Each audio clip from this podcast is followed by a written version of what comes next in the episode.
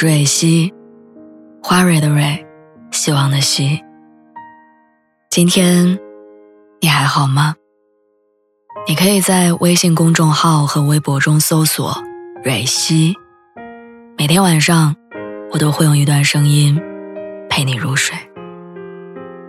听完今天的故事，祝你晚安，做个好梦。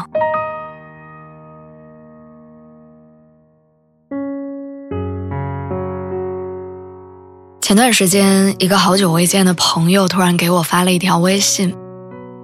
他说：“你有没有觉得哪一刻特别孤独？早些年，我经常会有那种孤独的时候，站在城市中央，看着奔腾不息的车流，夜晚亮起的万家灯火，我却找不到属于自己的那一盏。翻遍微信成百上千个联系人，却找不到能陪你说话的那个。下雨忘记带伞。”跑向地铁站的时候，失眠在无声的夜里默默流泪的时候，甚至在傍晚的巷子口，看到小猫咪互相舔舐对方毛发的时候，都会让我产生无力的失重感。关于孤独感，最有共鸣的一刻是什么？那个有两万赞的回答是：遇到一个稍微注意自己的人，就敞开心扉。你以为是坦率，其实是孤独。后来渐渐年长了几岁，才发现，其实我们成长的很大一部分，就是学会接受。你要接受突如其来的挫折和失败，要接受平凡的人走茶凉和骤然离场，然后知道孤独是人生的常态。之前网上有一个很火的段子，我问妈妈。我可不可以不结婚？妈妈说：“当然可以。如果将来有一天，你看到别人万家灯火、其乐融融，能忍住不哭就行。”村上春树在挪威的森林里写道：“哪有人会喜欢孤独？不过是不喜欢失望罢了。不是我们享受孤独。”而是害怕得到，然后又失去；怕被打扰是假的，怕你来了又不能长久的留下，才是真的。可是这两年，我渐渐喜欢上了那些跟自己相处的时间。孤独和寂寞是不一样的，寂寞暗含着无聊、迷茫、无措、失控，但孤独可以是饱满的，充满力量的。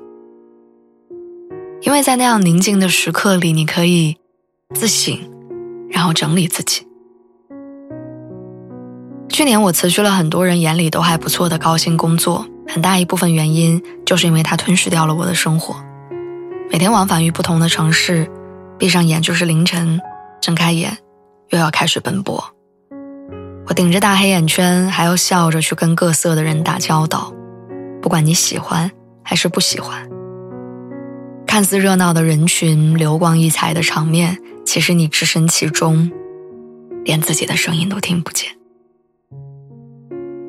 在某天深夜里，我突然从酒店的床上坐起来，收拾行李，做好工作交接，发送了早就写好的辞职信，辞别了老东家，订了那张最快的一班去往南方的机票。我听着耳机里。高虎循环唱着“一直往南方开”，突然脑子里那根绷了二十四个小时的弦像断了一样，有什么东西滚落下来，打湿在我的口罩上。也就是在那一瞬间，我开始意识到自己的生活它不该是这样。那三个月我没有去工作，也没有面试，聊下一份待遇。我就是无所事事的一个人待着，也是在那之后，我发现，孤独其实是一件好事儿，它让你重新积蓄力量，让你获得人生里不需要理由的快乐。其实，孤独在一定意义上是自由的代名词，这大概和林清玄先生在书中写的。在雪中清醒的孤独，总比在人群中热闹的寂寞与迷惑要好上许多。能够让自己快乐，无条件的热爱自己，拥有爱与被爱的能力，对明天充满无限的期待和希望的人，就像漫天的星星一样，他们是不会害怕孤独的。你学会与孤独促膝长谈，和自己握手言欢。